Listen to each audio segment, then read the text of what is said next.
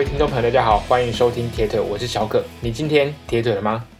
我想这一周应该很多人上班的时候，或是搭捷运走楼梯的时候，应该有铁腿的感觉。因为上个礼拜的周末呢，是北高还有西双塔的自行车挑战。那甚至有听到呃车友呢，或是在玩铁人三项的朋友，他骑完了一日双塔，结果才休息隔不到几个小时，就去参加呃有 Lava 协办的呃国际垦丁的马拉松。那其实基本上呢，要骑完一个双塔，真的就非常的不容易。那我自己曾经在呃一八年到一九年的那个跨年，也就是元旦的时候，有参加过。就是其他单位举举办的双塔，那其实双塔这个活动呢，你其实呃不一定要参加到比赛啦，那你自己呃几个朋友揪一揪，然后找一台保姆车，我觉得就可以在一天当中完成这样的一个挑战，我觉得就很 OK，不一定要去真的去参加什么协会，当然有个证书给自己一个纪念呢，是非常的不错。那至于至于参加这个双塔的活动。呃，有没有办法助于我们在体能上的训练？我自己是打一个问号。毕竟，其实要建立一个好的体能或是一个耐力的基础，是不是真的要骑到二十四小时，或是呃更长这的这样的一个距离？其实应该是不太需要。那那我觉得训练意志力是当然是没问题。尤其，呃，这一今年的，就是上个礼拜周末的呃双塔活动，天气是。非常的炎热，那过去也有几次是呃炎热的天气。那炎热的天气其实骑起来会，其实会办双塔活动，主要也是因为每年台湾在冬天的时候，呃会受到东北季风的吹拂，所以基本上从北台湾呃要一路骑到嘉义，基本上都是以顺风的方式来去骑乘，所以是非常的自在跟轻松。那相对天气。也是非常的凉，那通常只要穿上一些保暖衣物，骑起来是非常的舒服啊。偶尔会遇到呃下雨的机会，不过基本上大概过了桃园，呃或是过了林口之后，就不会遇到这样的情形。那我自己参加过的经验，我是只有参加过一次啊，那时候是大概五六个朋友就去参加。那其实那是那时候，其实对我自己觉得自对于自行车这项。活动或是这个运动已经稍微有掌握，虽然呃，那当时候的练习量不像现在呃练习的量呃那么大，不过基本上对于单车要骑完五百二或是因为那时候天气刚好也不错，出虽然出发的时候下雨，但是呃那时候的下雨天也代表着呃其实大部分的时间跟大部分的里程呃是顺风的情况，所以那时候对于那场比赛的掌握，自己会觉得说，哎，是应该是没什么问题，那就顺顺的骑，骑轻轻松松松松的踩，你瓦数不用太高，其实基本上要维持三十五公里的速度是没有问题的。结果自己遇到情况是，其实双塔我觉得最难挑战应该还是在后半段，尤其是那时候我们是早上出发，所以骑到南部的时候，我记得那时候骑到台南。已经是接近晚上的时候，那自己因为运动的习惯或是一些训呃自己的训练的关系，其实蛮不习惯在晚上骑车的。那我知道有些车友会可能会习惯在晚上诶夜骑啊，或是在清晨太阳还没刚出来的时候就去做训练。那我自己比较少会遇到这样的一个情况，尤其是夜骑。那夜骑的时候。相对那个注意力要更集中，尤其是那时候进南部，我记得进台南跟高雄都是进到市区，所以你那时候需要更专注的一个精神。但是你因为你前面已经消耗非常多的体力，所以要在这样子的一个前面已经消耗到非常多体力，然后后面你又必须维持到很专心的一个状况，我觉得如果平常没有训练的话，在那时候肯肯定是会有一些难度的。所以如果自己呃，或是未来有想要挑战双塔，或是这个北高，嗯，呃，这种长距离骑乘的，那你可能会遇到，呃，晚需要晚上，或是需要甚至熬夜这样子的一个情况来做骑乘的话，我觉得，呃，在真的参加活动之前，可以去多去尝试做一些这样类似的一些练习。就像我知道超马选手他们做比赛，尤其是那种真的是很很 pro 的那个选手，他们在比二十四小时甚至四十八小时的呃长距离的呃马拉松、超级马拉松赛事的时候，他们也会安排几呃几天，或是安排他们的课表，是把在半夜跑步或是晚上跑步的这样子的一个状况把它排进去。因为其实我们身体在早上跟晚上的呃适应的情况是不一样。那如果我们过去如果只是习惯在早上来做运动，那你遇到在晚上运动的时候，可能会令你措手不及。那双塔更难的挑战，比起北高，除了长度比较高之呃长度比较长之外，那尤其是到了呃垦丁呃恒春南台呃基本上是国境之南的地方的时候，就是会受到。如果东北风强，那那时候的落山风就会相对的更大。那那时候已经体力不好的时候，你遇到这样的一个落山风，风是除了强劲之外呢，甚至是有时候是很混乱的。那如果有些人呃习惯骑三铁车来比赛的时候，基本上那时候是很难呃趴着去来做踩踏这样的一个动作。所以其实双塔是不是？呃，如果有公有三列车，是不是骑三列车会比较优势？或许在呃西滨的部分是比较优势，但是在后半段的话，其实并不一定。而且那么长的骑乘之下，其实到后面其实也趴不太住。所以，如果自己有想要参加这个挑战，在车辆上的选择，大家也可以把这个当做呃考虑的一点。那除了西双塔之外，其实还有东双塔这个挑战。那东双塔相对难度就更高。那因为呃，距离好像没有比较长，但是爬升相对就是多非常多。那我自己没有参加过，说不定未来有机会，嗯、也有机会可以做这样的挑战。那在台湾，其实这样子的挑战是非常多啊，不论是从呃呃北高开始啊，或是一日双北、北宜加北横，或是一日双塔啊，一日西双塔、一日东双塔啊，或者是呃骑个北进五岭，那隔天跑个合欢山。或是最新的，你双塔王隔天想跑马拉松，或是一日双港，就是从呃台中港骑西进五岭到花莲港，然后是从花莲港骑到台中港这样子。其实台湾可以很多，虽然台湾地土地相对于其他国家来说小的非常多，尤其是跟那种欧洲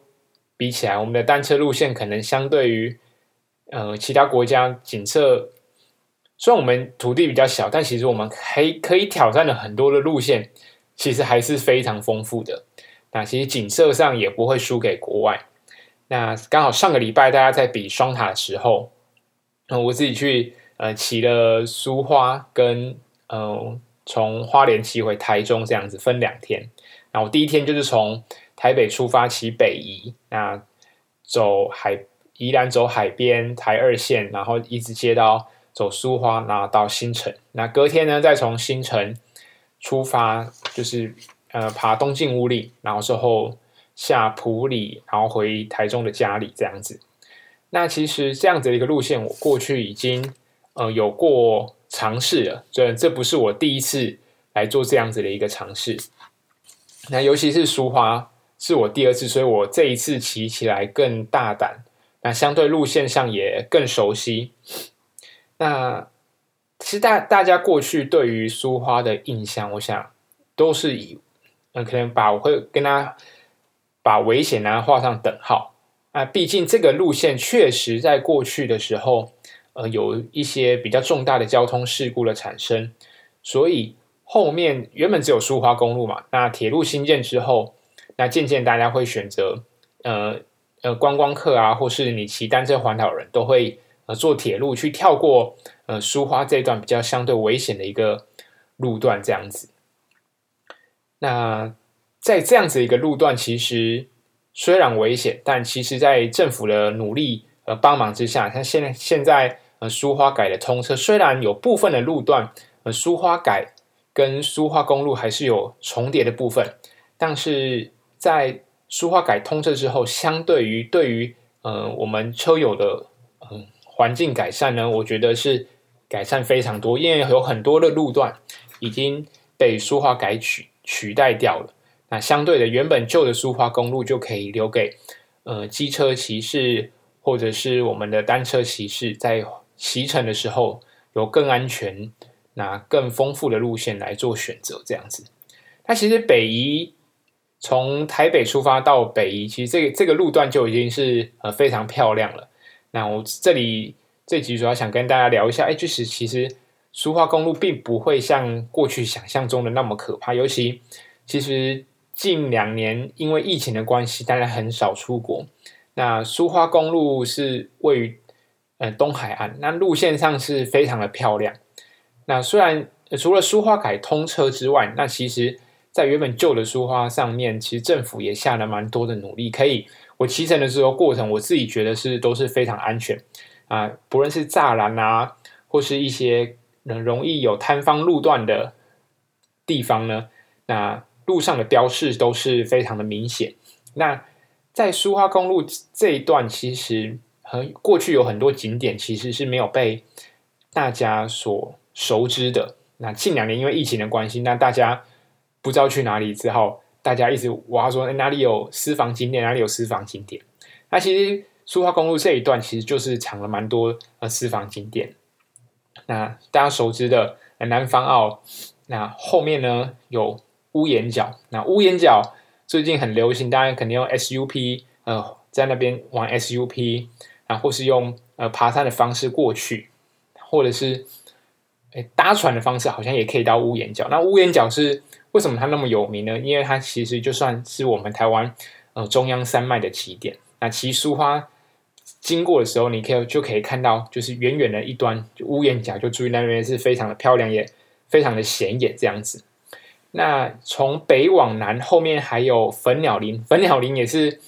呃近两年来算是 IG 打卡的热门景点。那如果大家有有空有机会去搜寻的话，可以看一下那边的景色，真的是非常优美。那再往南边一点呢，那有南澳啊，南澳有有一个呃非常特别的景点是神秘沙滩。那神秘沙滩刚好在呃今年国庆的时候有出一些。呃，意外，因为潮汐的关系，呃，有游客呃没有注意，所以导致了一些意外的产生。后面好像有被获救吧？对，就是至少没有发生就是遗憾的事情。对，但是也知道，呃，在这样子一个地方，其实是有非常多的景点是渐渐的被发现。那从苏苏澳，然后到南方澳，那在东澳、南澳上面。其实这段路除了虽然有相对多的一点的爬升，但其实在每一个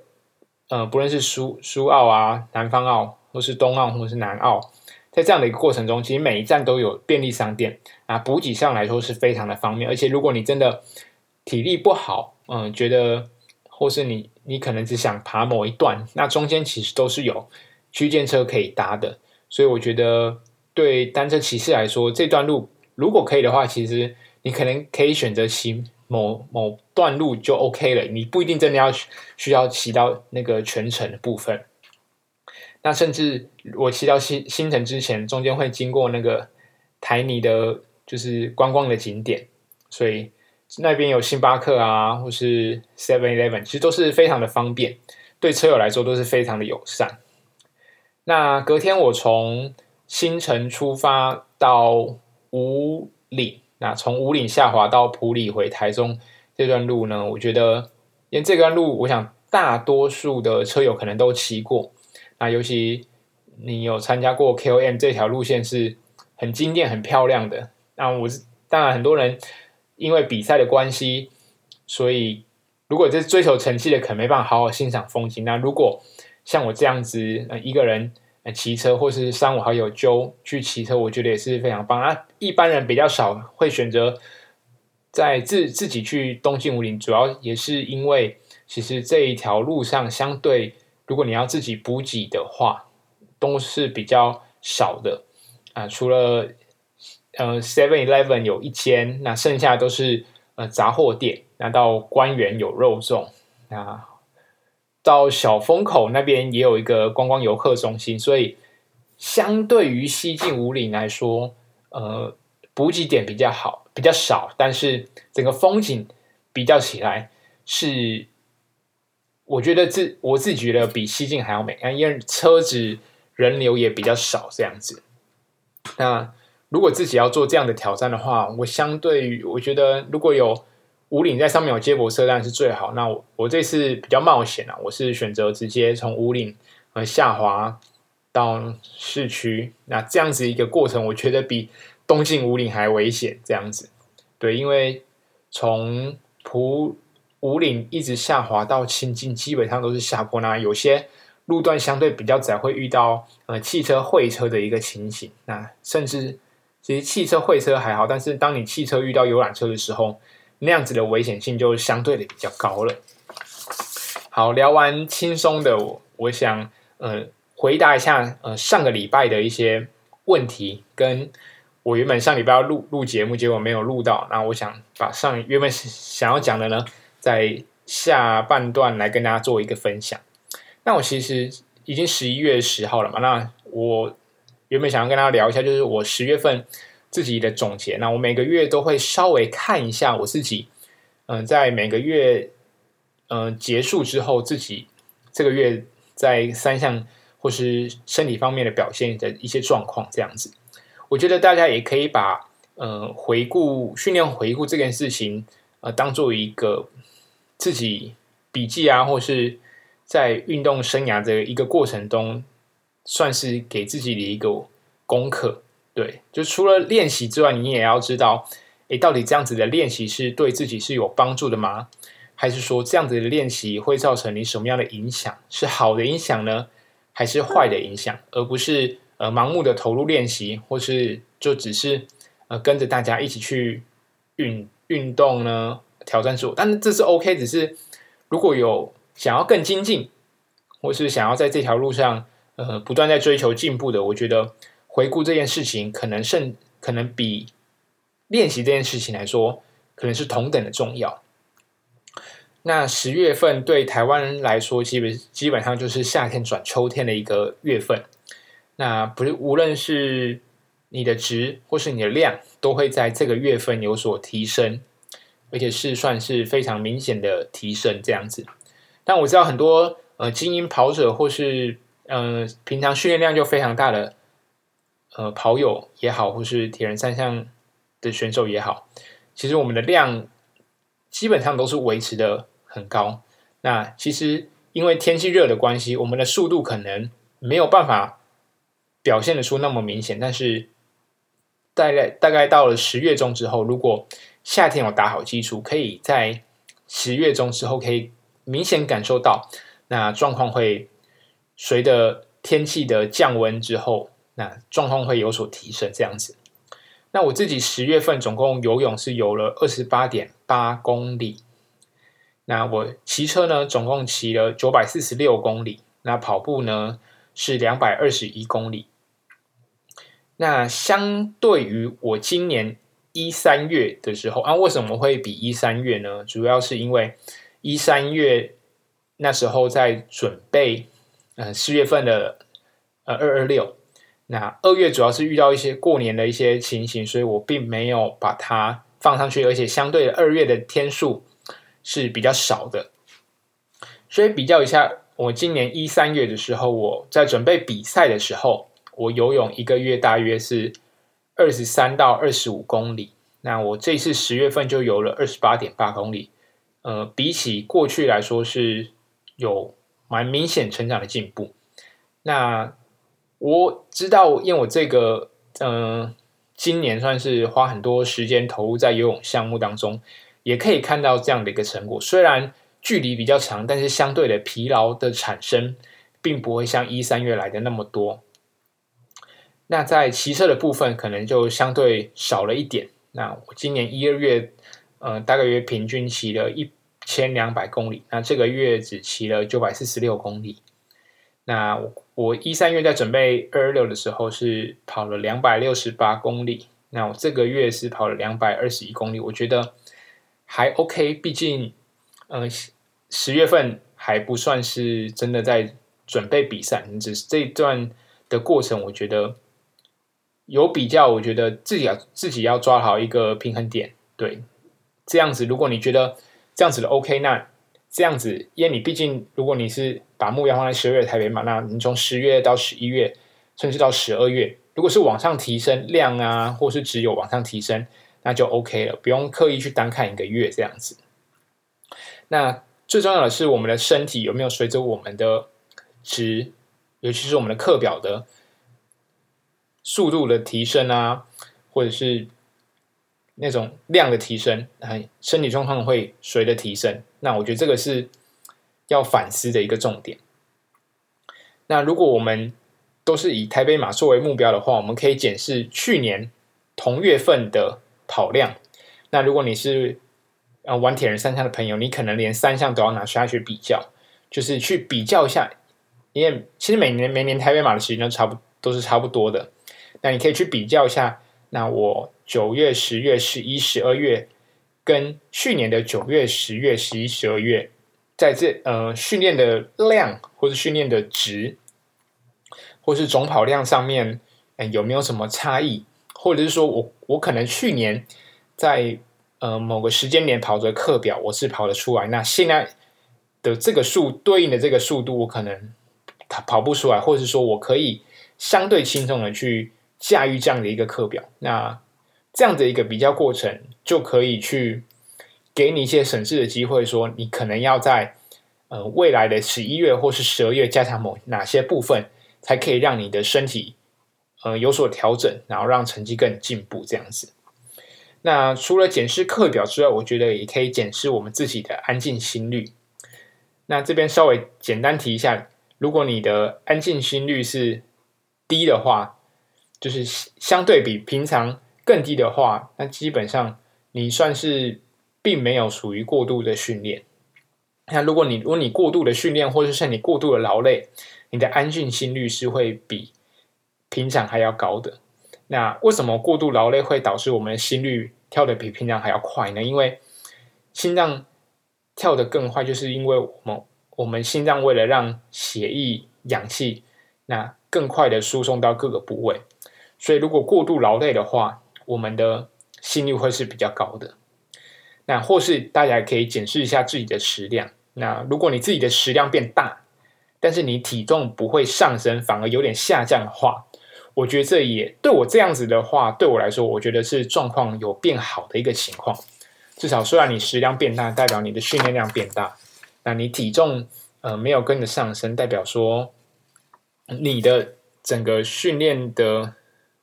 需要耗能可能就是比平常还要多这样子。所以在这样的一个情况下，我们的状况是会往上提升。我觉得除了心率呢，也可以检视一下自己的食量。我觉得这是一个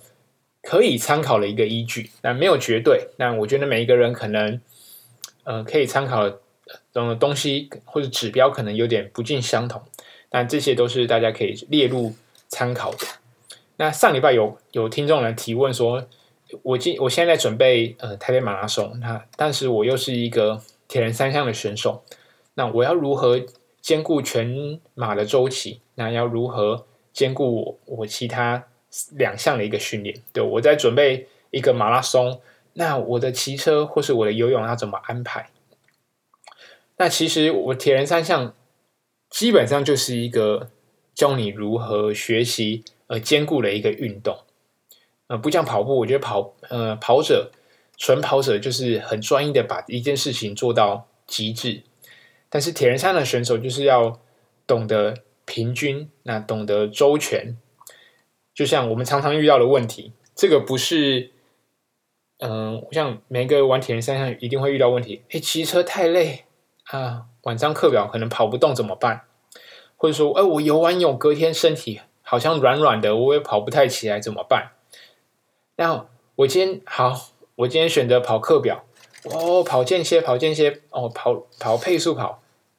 跑得太累啊，隔天没办法骑车怎么办？其实接触铁人这件事情，如果你会遇到上述问题，我觉得是呃非常的正常。但是呃这件事情会随着我们身体呃接触这项运动，呃应该说这接触这三项运动来说，会对我们的身体有些改变。那对于纯呃一个一般的铁人三项选手要想要走台北马的周期，我觉得你不要太在意说呃成绩，嗯、除了成绩上的提升之外，我觉得不要把它想成是呃一个比赛，当然大家可以把它想成是对于哎我在这三个月的时间，或者在这个十二到十六周的时间，我一样兼嗯兼顾三项，但我把我的重心放在跑步，那这样子一个目的呢，是希望我们能够在未来的铁人三项赛事中，能够把我们的路跑这个项目的成绩有所提升。因为大部分像嗯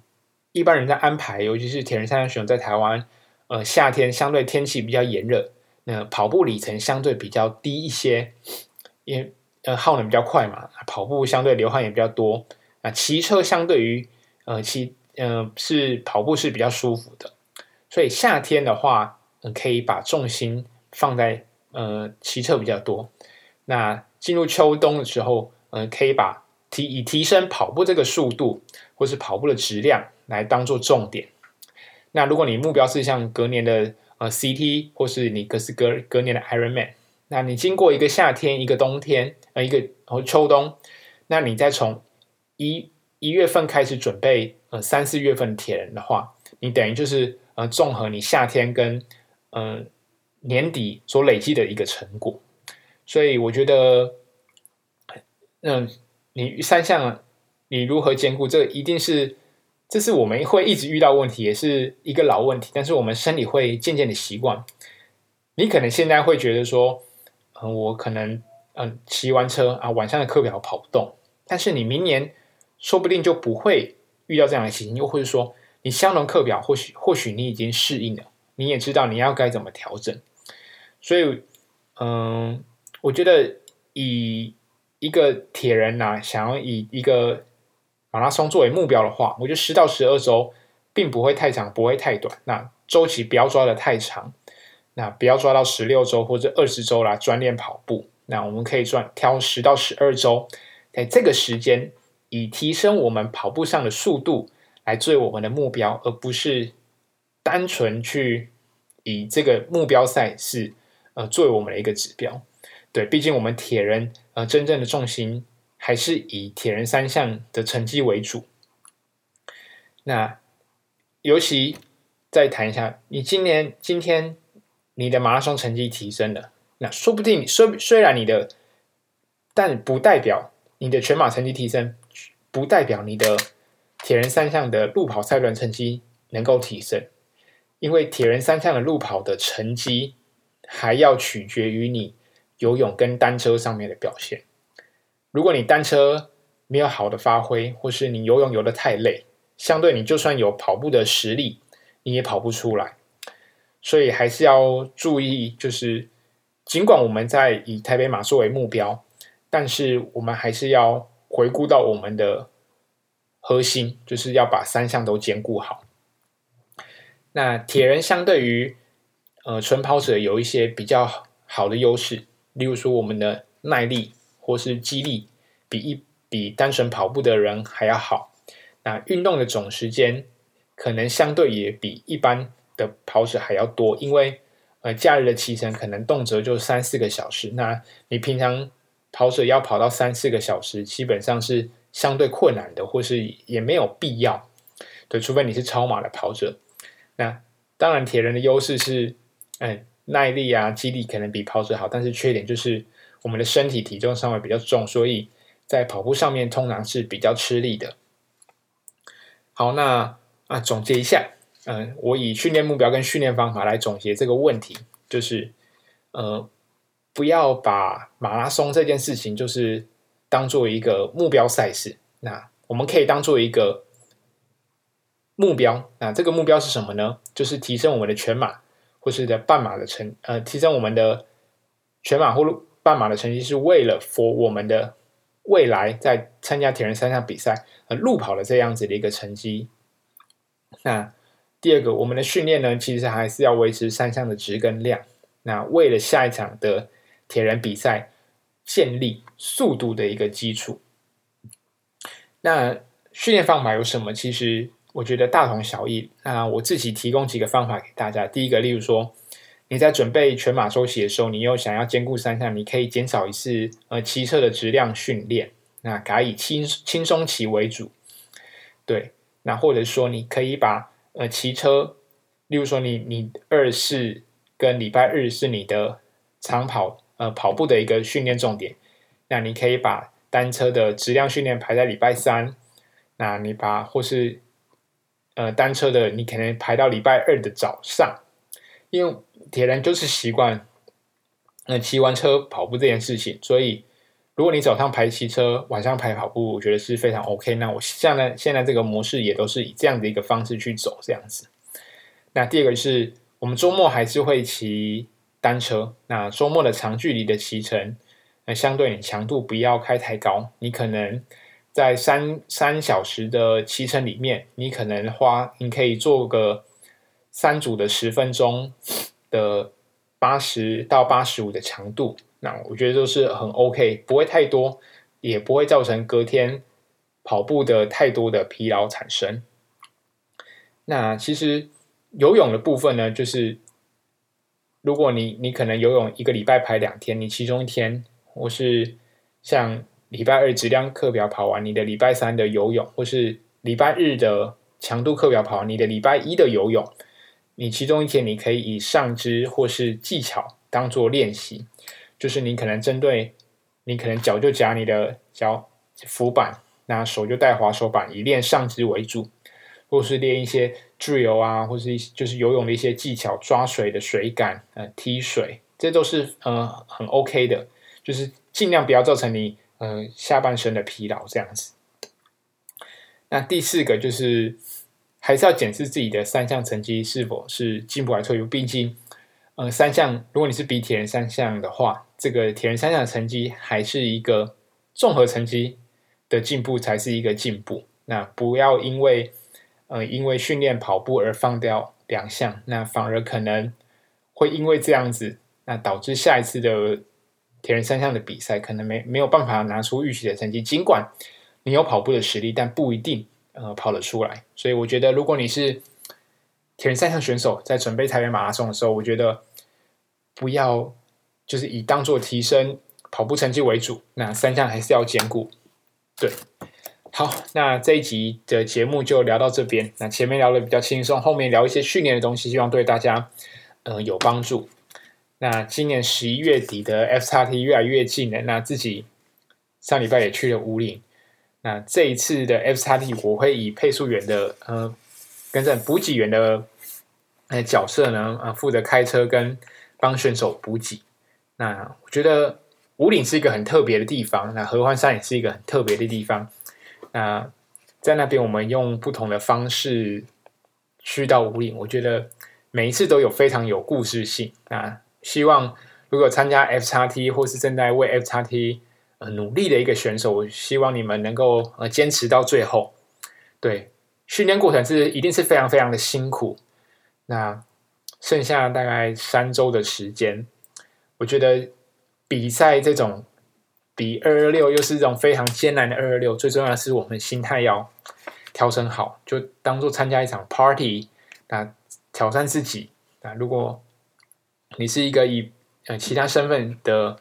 方式来参与这场比赛，我觉得也是非常棒。不论你是志工也好，你是比赛的主办单位人员也好。或是你可能是医疗的人员，或是你也是补给员，你是家属。我觉得每一个人在那一个的过程当中，我觉得都可以获得很棒的一个体验。那不论那天是天气好，或是天气坏，